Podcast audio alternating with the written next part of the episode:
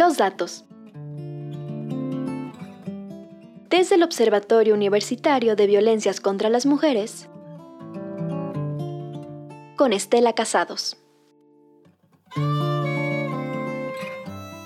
La primera vez que escuché la palabra desaparecida, en alusión a una mujer a la que su familia y seres queridos le habían perdido la pista, fue cuando nombraron a Gaby. Su mamá inició una campaña de búsqueda tan pronto detectó su ausencia el día 13 de junio de 2011. Vivía en la capital del estado de Veracruz y sobra decir que no era la única desaparecida.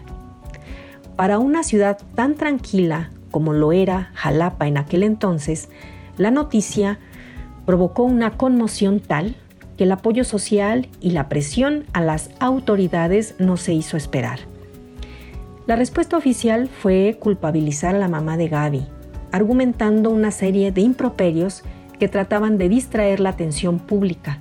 Al final, como producto de la casualidad más que de las diligencias de búsqueda, los restos mortales de la jovencita fueron ubicados en el santuario de las garzas, iniciándose así una época oscura para esta reserva natural que pronto se dispersaría por toda la ciudad y por toda la entidad.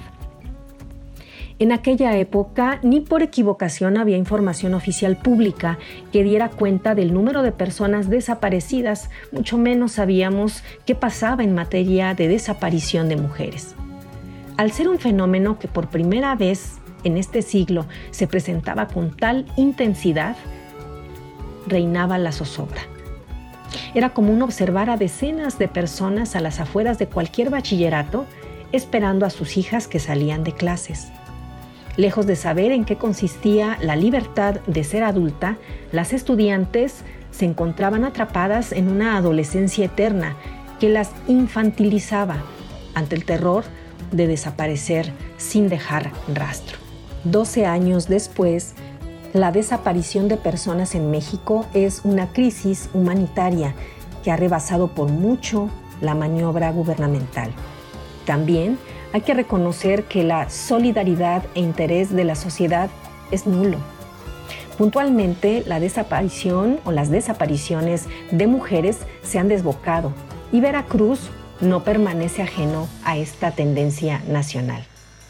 De acuerdo con datos del Observatorio Universitario de Violencias contra las Mujeres, conocido popularmente como el OV Mujeres, en el primer semestre de 2023 se contabilizaron 426 desapariciones de mujeres en la entidad. La región centro es la que ha presentado más casos, con un total de 290. Veracruz y Jalapa son los municipios con mayor número. El primero, es decir, Veracruz, muestra 73 desapariciones de mujeres y Jalapa 52. Del total de desaparecidas, 241 son menores de edad. ¿Qué ha sucedido al respecto en años anteriores? Bueno, pues de acuerdo con el acervo del observatorio, de enero a junio, pero de 2020, se, se presentaron 137 desapariciones de mujeres. Justamente fue en el primer semestre de 2021 cuando el fenómeno se disparó con 311. Para observar la trayectoria histórica del fenómeno en los ámbitos municipal y estatal, les invitamos a consultar la página web del observatorio y su mapa de desapariciones de mujeres. En materia de este delicado fenómeno, ¿qué nos dice la información oficial para el primer semestre de 2023? De acuerdo con el Registro Nacional de Personas Desaparecidas y No Localizadas, se reporta que en el estado de Veracruz hay un total de 735 personas desaparecidas, sí, para este periodo que constituye el primer semestre de 2023. 735 personas desaparecidas, de las cuales 307 son mujeres. La misma fuente señala que Veracruz es el municipio con mayor número de desaparecidas.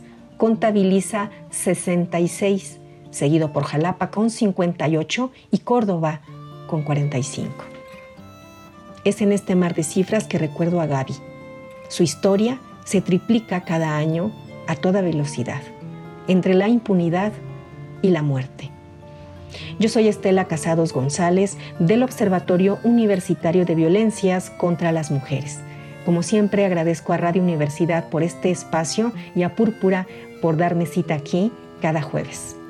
Nos escuchamos la próxima semana. Muchas gracias, Brisa Gómez.